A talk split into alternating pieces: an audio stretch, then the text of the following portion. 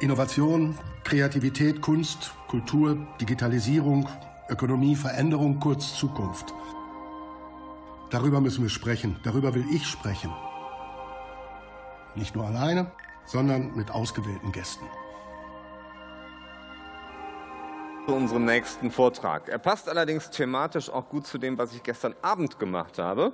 Denn nachdem ich meiner Mutter keine Nachrichten mehr schicken konnte und ich sie irgendwann anrief, dann hat sie zu mir gesagt, Junge, ich verstehe das auch nicht, warum deine Nachrichten nicht ankommen. Und dann bin ich nach meinem letzten Termin um 10 Uhr abends noch bei meiner Mutter gewesen, habe festgestellt, der Internetanschluss geht nicht.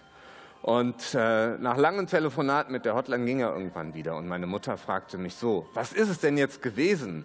Und dann habe ich gesagt, weißt du, da gab es ein Problem mit dem IPv6-Protokoll, weil der Tunnel, der das IPv4 da durchleitet, sich irgendwie mit dem Dienst verheddert hat. Und da sagte meine Mutter, ich glaube, ich habe gerade das Internet gelöscht. Das jedenfalls ist der Titel unseres nächsten Vortragenden. Und ich hasse normalerweise lange Lebensläufe zu erklären und versuche das immer auf zwei Punkte zu reduzieren. Aber in diesem Fall geht es einfach nicht. Ich habe mich bemüht. Man muss ihn so erklären. Er hat zuerst Musik studiert, zwar in Köln, aber dennoch. Kontrabass, Klavier und Komposition. Wurde Musiklehrer, spielte in mehreren Orchestern hat unter anderem auch eine Professur für Kultur- und Medienwissenschaften an der Fachhochschule Düsseldorf und machte dann etwas ganz Disruptives. Aus der klassischen Musik gründete er 1993 mit anderen zusammen den Musiksender Viva. Und dann wiederum auch die Popcom, die er ins Leben rief, übrigens in Düsseldorf im Zack zuerst. Später ging auch das nach Köln, aber egal. Er ist jedenfalls eine Legende, was das ganze Thema Musik, klassische wie neue Musik betrifft. Er ist auch einer der vier künstlerischen Direktoren der Ruhr 2010, der Kulturhauptstadt Europas gewesen. Und er ist Geschäftsführer des Instituts der Ruhr 2010 European Center for Creative Economy. Mein lieber Scholli, so viel. Alles für Professor Dieter Gorni. Ich glaube, man kennt ihn auch ohne alles das.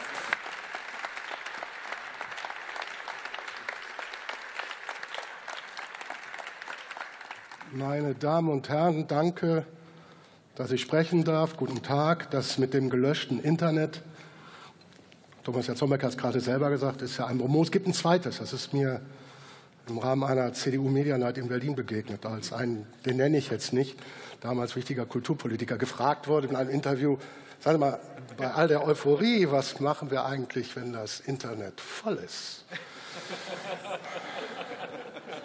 Das ist ungefähr wie jetzt jetzt. Er hat erstmal nichts gesagt und sagte, naja, dann müssen wir eben da, weiß ich nicht, was rauslöschen oder es wird ja wohl Möglichkeiten geben und muss man vorher aufpassen, dass man nicht zu viel reinsteckt.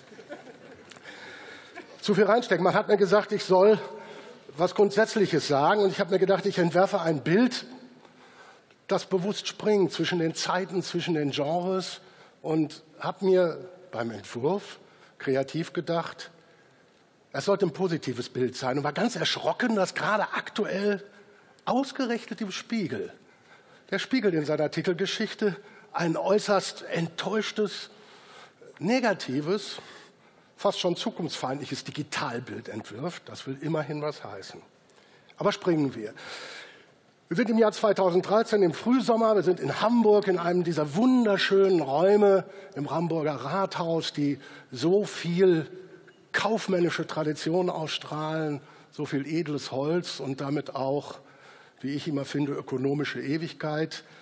Der damalige erste Bürgermeister Olaf Scholz hatte eingeladen zu einem Mittagessen und dort saß dann mit wenigen Leuten zusammen, ich durfte dabei sein, Erik Schmidt, der damalige CEO von Google, der sein damals aktuelles Buch Die Vernetzung der Welt, ein Blick in unsere Zukunft vorstellte. Klassische Situation, Begeisterung, Zukunft, die bessere Welt, die digitale Welt, die wir im Sinne unseres digitalen Ichs bald alle einnehmen werden, um Teilhabe, um Demokratie, um alles besser zu machen und damit auch aufpassen müssen, dass wir unsere Analoge nicht verlieren. Das wird zwangsweise der Fall sein.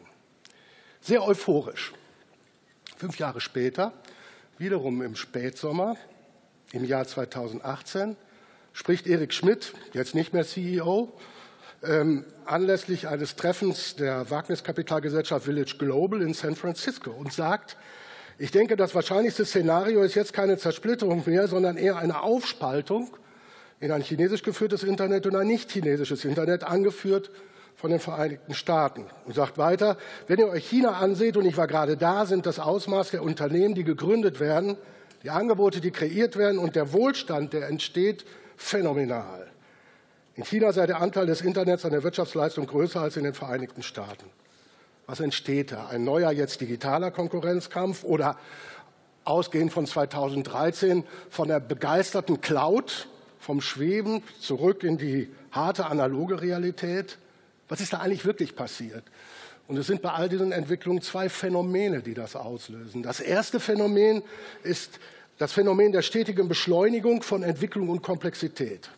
Ich habe mal einen spannenden Vortrag manche Kulturpolitiker können das sogar, der damals britischen Kultusministerin gehört in London. Das ist alles schon eine sehr alte Rede aus dem Jahr 2006, wo die immer noch zutreffend gesagt hat, zwei Welten, die Kultur und die Technologie sind aufeinander getroffen und bilden ein Universum der neuen Möglichkeiten und neuen Gelegenheiten, um auf Inhalte zuzugreifen sie zu konsumieren und zu erschaffen. Also eine sehr positivistische Darstellung dessen, was da passiert und sagte dann, verbinden wir das mit der Tatsache, dass das Tempo der technologischen Veränderung zu keinem bisherigen Zeitpunkt in unserer Geschichte so schnell und so weitreichend war, dann wird klar, vor welchen Aufgaben wir stehen. Und wenn man sich die Zeitläufe anguckt, jetzt zwischen dem Erik Schmidt Nummer 1 und dem Erik Schmidt Nummer 2, ein bisschen früher anfängt, dann machen wir uns das ja selber nicht klar. Stichwort Smartphone 2007 hat Steve Jobs das iPhone vorgestellt. Ich komme aus einer Zeit, wurde eben gesagt, als ich Viva gemacht habe, das hat auch was mit Fernsehwerbung zu tun, war die absolut coolste mobile Marke des Planeten Nokia. Was da eigentlich passiert ist im Sinne der Disruption, war die Frage, was ist eigentlich in Zukunft ein Smartphone, ein Telefon? Ist das ein Ding mit Tasten, mit dem man auch zusätzlich ins Internet kann? Oder ist das ein Taschencomputer, der auch telefonieren kann? Die Antwort haben Sie gegeben. Das zeigt aber auch, was da schnell passieren kann. Und 2007 kam das iPhone, 2010 kam das iPad, 2013 auch so nebenbei kauft Google Readwood Robotics, Mecha Robotics, Shaft und Boston Dynamics. 2014 kommt Apple erstmalig mit dem großen Smartphone, das heißt, der Computeranteil und die Möglichkeiten werden größer. Die Apple Watch in 15, das hat ja auch sehr viel mit E-Health und Daten zu tun. Und spannend, konnte nicht vermeiden, das auch zu sagen. Erst 2016 startet die FAZ mit FAZ Plus, der digitalen Zeitung fürs Mobile. 2018 in diesem Jahr hat Netflix mittlerweile 140 Millionen und Spotify 180 Millionen aktive Nutzer. Und im Jahr 2018 beschließt der Spiegel endlich, Online- und Printredaktionen zusammenzulegen und die möglichst nicht mehr ungleich zu bezahlen.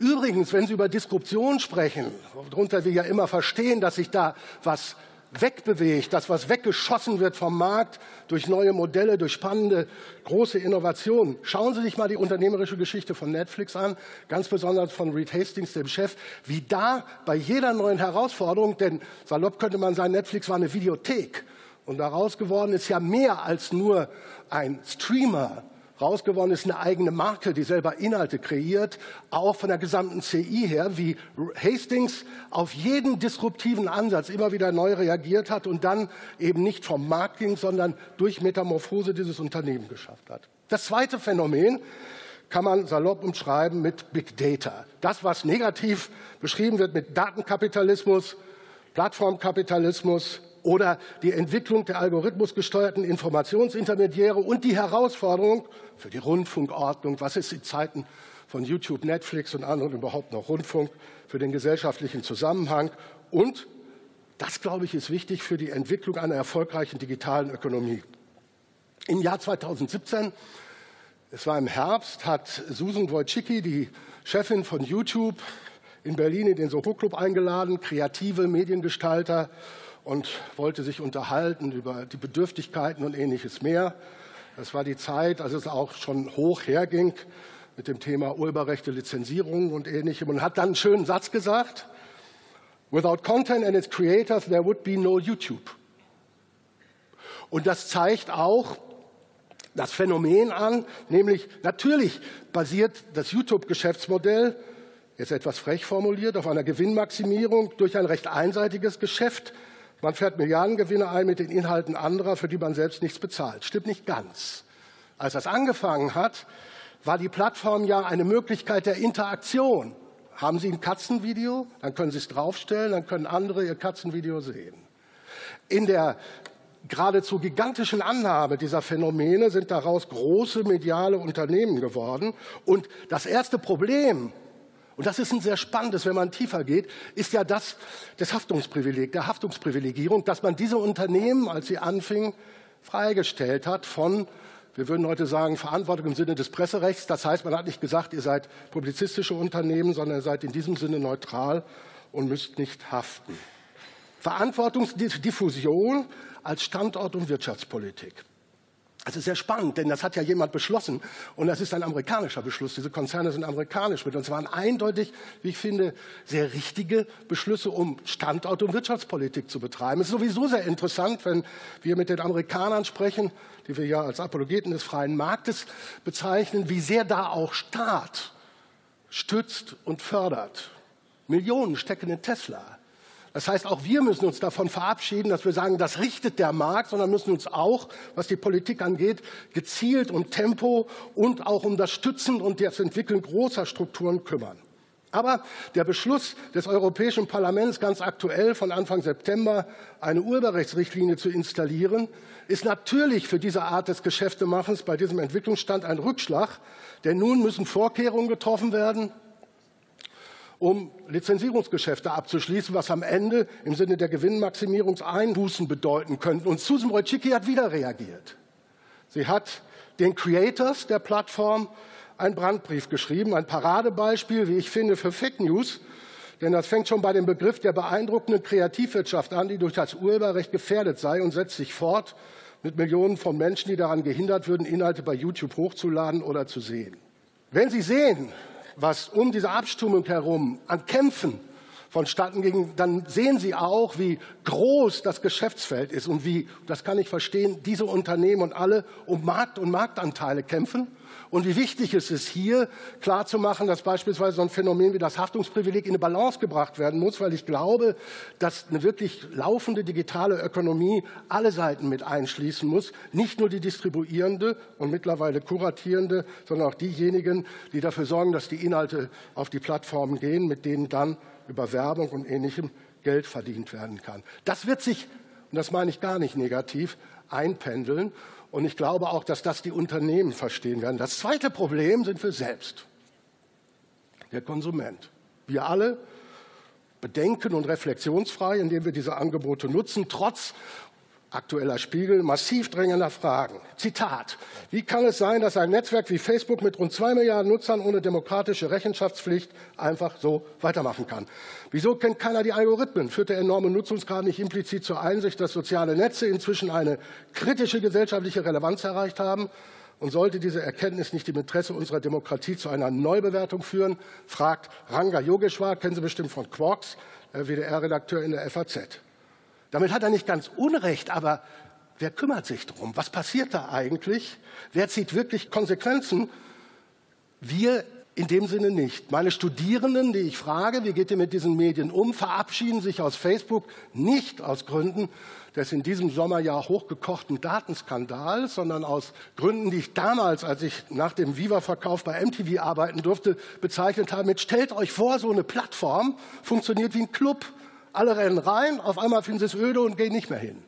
Das Dusselige ist nur, die Plattform ist teurer als der Club. Damals ging es um die Frage, soll MTV Networks MySpace kaufen? Vielleicht kennen Sie das noch, was eine gute Antwort ist auf die Frage. Man damals sagte, Mann, ein Glück, Murdoch hat's gekauft. Wir wissen das nicht. Also selbst das Rausgehen der jüngeren Generation aus Facebook hat nichts damit zu tun, dass es ein verstärktes Daten Missbrauchsbewusstsein gibt. Das ist sehr spannend. Trotzdem, der Spiegel stellt, ich sagte das eben, aktuell ernüchtert und enttäuscht fest, die Online-Welt sollte uns freier machen, die Wirtschaft in neue Höhen treiben, das Leben für alle verbessern. Doch es stellte sich heraus, Facebook hilft Demagogen, Airbnb überfüllt die Städte, Uber verstärkt das Verkehrschaos, Apple macht Kinder von Smartphones abhängig. Die Gesellschaften wachsen nicht zusammen, sondern sie reißen auseinander. Wenige Konzerne monopolisieren die Digitalisierungsgewinne. Das mit der Abhängigkeit von den Smartphones ist eine spannende Sache. Es gibt wunderschöne Fotos aus dem 19. Jahrhundert, wo wir würden heute sagen, wenn Sie Bundesbahn fahren, ein Großraumwagen aufgenommen wird. Alles, natürlich in dem Fall Männer, sitzen drin und jeder hat eine Zeitung. Und es gibt Kommentare über die Sucht, nicht mehr kontaktfähig zu sein, nicht mehr diskursfähig zu sein, sich geradezu manischer Abhängigkeit in die Zwänge dieses neuen Mediums zu begeben. Also auch das ist kalter Kaffee. Aber am Ende der ersten beiden Jahrzehnte schließt der Spiegel des digitalen Zeitalters, zerbröselt die Weltanschauung vom guten, die Menschheit fraglos voranbringenden Internet. Ich frage mich, wie konnte man das eigentlich ernsthaft denken? Was ist eigentlich so revolutionär an dieser Erkenntnis?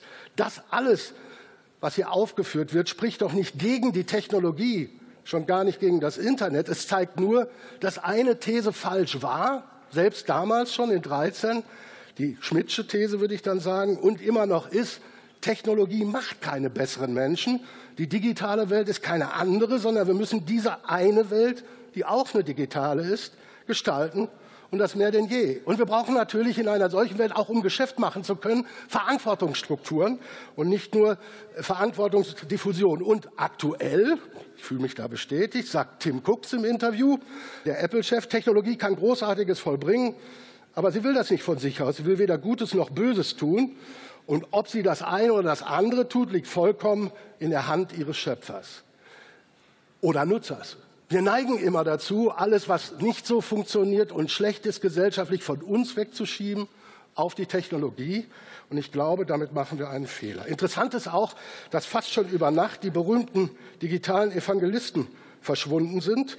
Missionare, die konzernbeauftragt oder selbst ernannt das Wort vom guten Internet in die Welt trugen, euphorisch und enthusiastisch, die äußern sich heute kaum noch und wenn, dann eher enttäuscht oder erschrocken. Ich finde es alles kein Grund zur Panik oder gar zur Resignation, denn medienhistorisch ist das, was wir gerade erleben, nicht neu.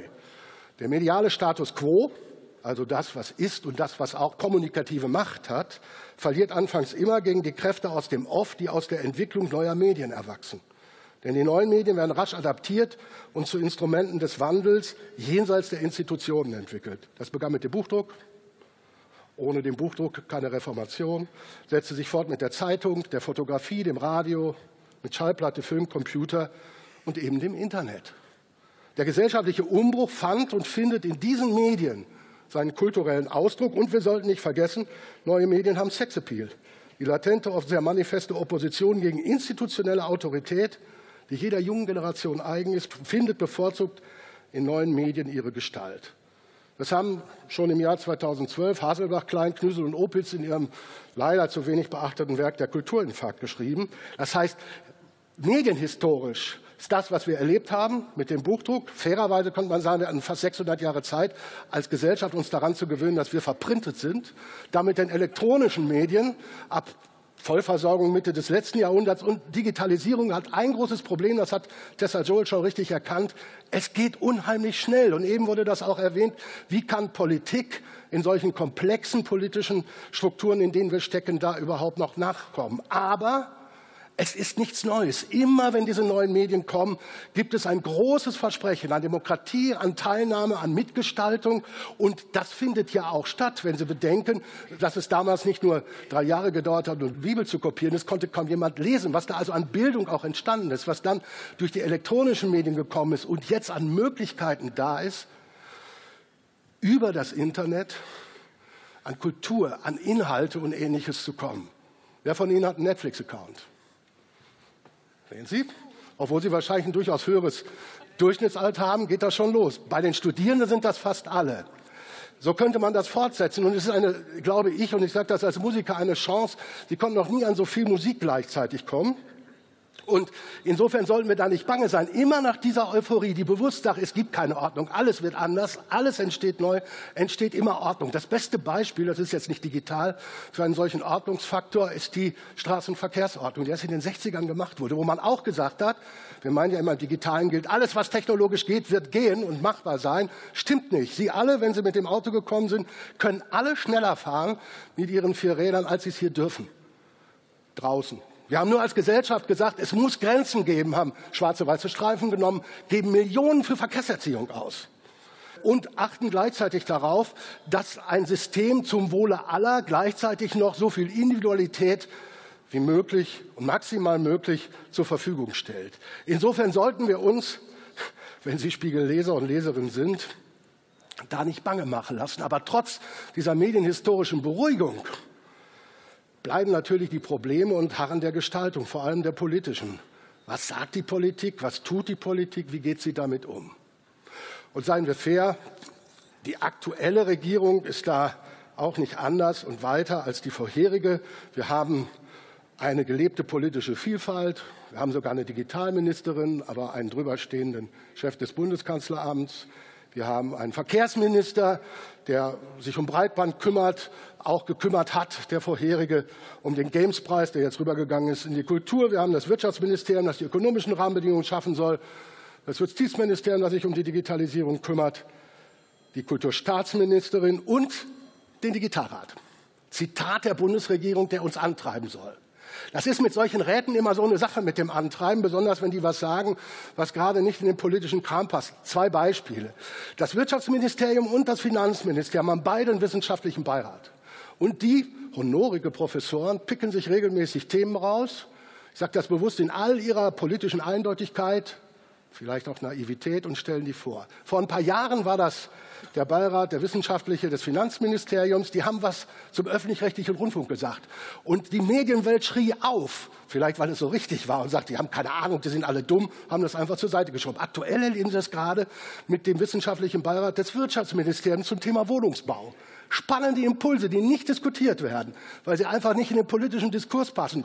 Das ist nicht schlimm. Ich wende mich nur gegen das Zitat, der Rat, der uns antreiben soll. Ich hatte ja das Vergnügen in der letzten Legislatur als Beauftragter für digitale und kreative Ökonomie ein bisschen mitmachen zu können beim Thema digitale Entwicklung und beziehe mich deshalb auch auf die digitale Strategie 2025, die der damalige Wirtschaftsminister Sigmar Gabriel 2016 im Rahmen der CeBIT präsentiert. Und das war von den Punkten, die verlangt wurden, ein Gigabit Glasfasernetz für Deutschland bis 2025 aufbauen, neue Gründerzeit einleiten, einen Ordnungsrahmen für mehr Investitionen und Innovationen schaffen, die Datensicherheit stärken und Datensouveränität entwickeln, mit Industrie 4.0 den Produktionsstand und so weiter und so weiter. Könnten Sie heute auch wieder sagen, passiert ist da nicht viel. Es hat aber auch sehr viel mit Wahrheit zu tun. Schauen Sie sich die Breitbandversorgung an. Es gibt ja nur zwei Möglichkeiten. Entweder wir sagen als Gesellschaft, das ist eine der wichtigsten Technologien, die wir haben. Die müssen wir zentral installieren und sagen, ah, das soll der Markt richten. Dann habe ich natürlich Dinge, die auch mit Return on Invest zu tun haben. Oder ich sage, das ist uns als Gesellschaft so wichtig wie Wasser- und Stromversorgung und da muss ich investieren. Das wird auch Sinn machen, daran zu gehen, denn die Bedeutung dessen ist, glaube ich, immer noch zu gering eingeschätzt. Die Punkte, die genannt wurden, sind immer noch aktuell und größtenteils unerledigt. Ich glaube nur, es dauert einfach zu lange. Fairerweise müsste man die Politik da in Schutz nehmen und sagen, wie soll in einem solchen föderalen, komplexen System bei dem Tempo, dass wir jährliche Innovationsschübe haben, Politik nachkommen.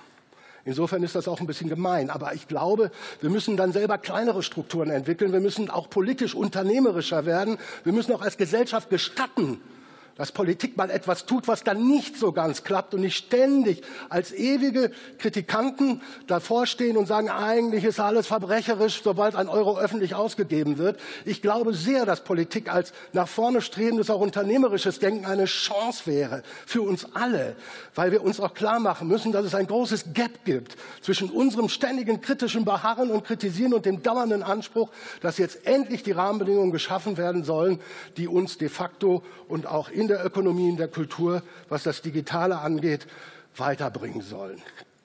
Aber bleiben wir noch mal beim Thema Politik und Digitalisierung, genauer beim Thema politische Kommunikation und Social Media, noch genauer bei Donald Trump und seinem Wahlkampf. Erinnern wir uns.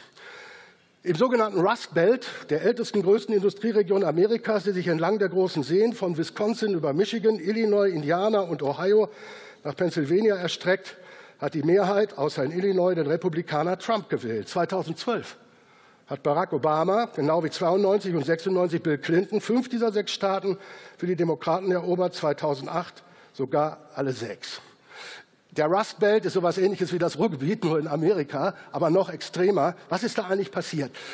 Ich habe mit Musik zu tun, das ist ganz interessant. 1995 hat Bruce Springsteen in seinem Song Youngstown sehr genau beschrieben, was dort eigentlich losgegangen ist, indem er, ich gehe kurz in den Text rein, From the Monongahela Valley to the Mesabi Iron Range to the coal mines of Appalachia, the story is always the same. 700 tons of metal a day, Now, sir, you tell me the world's changed.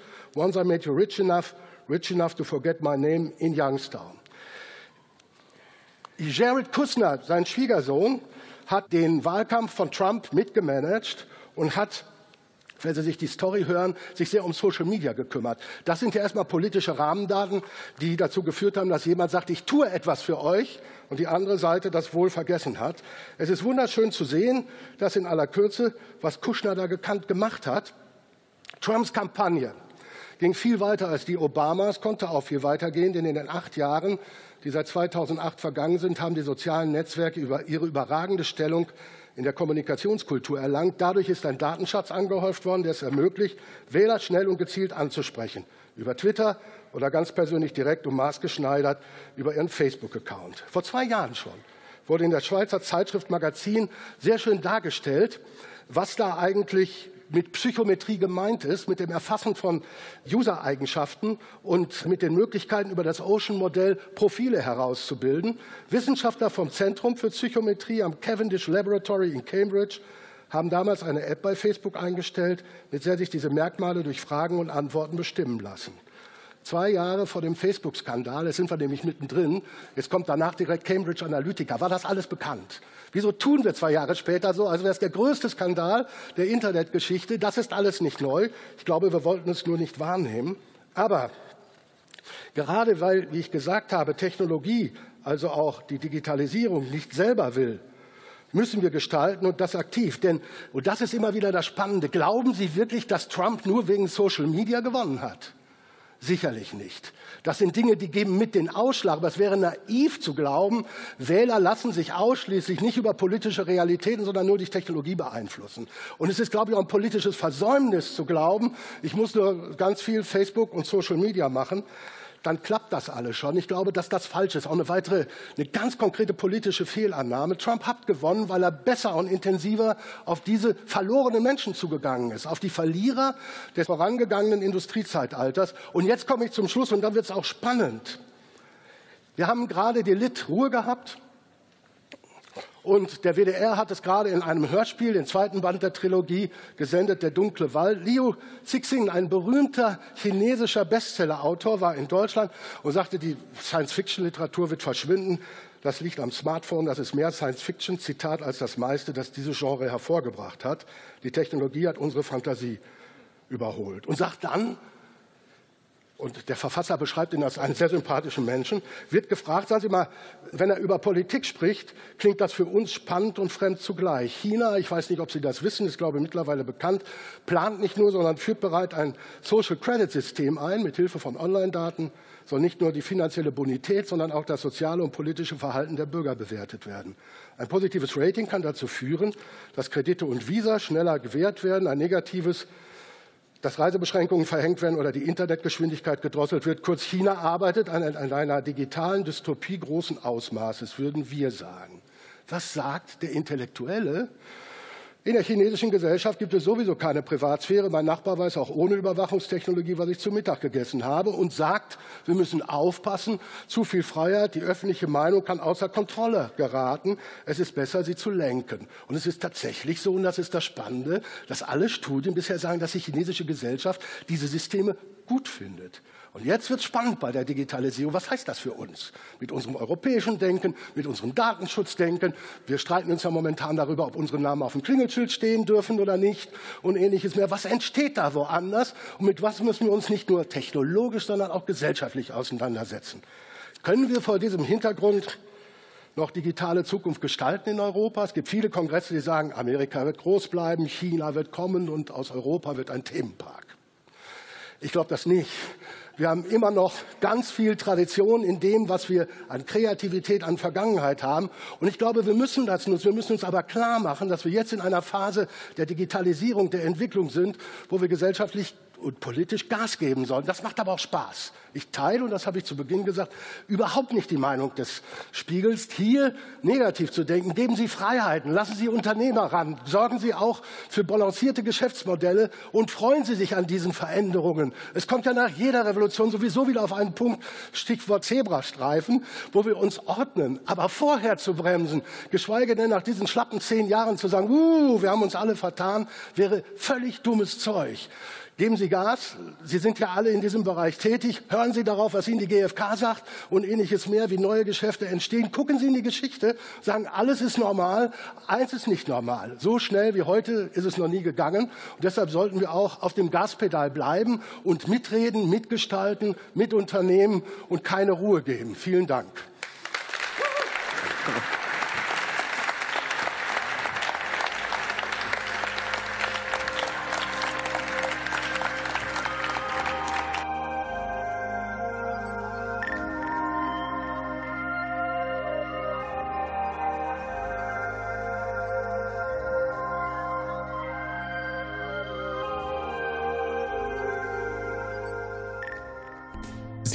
Eine Produktion vom Podcast Studio.nrw.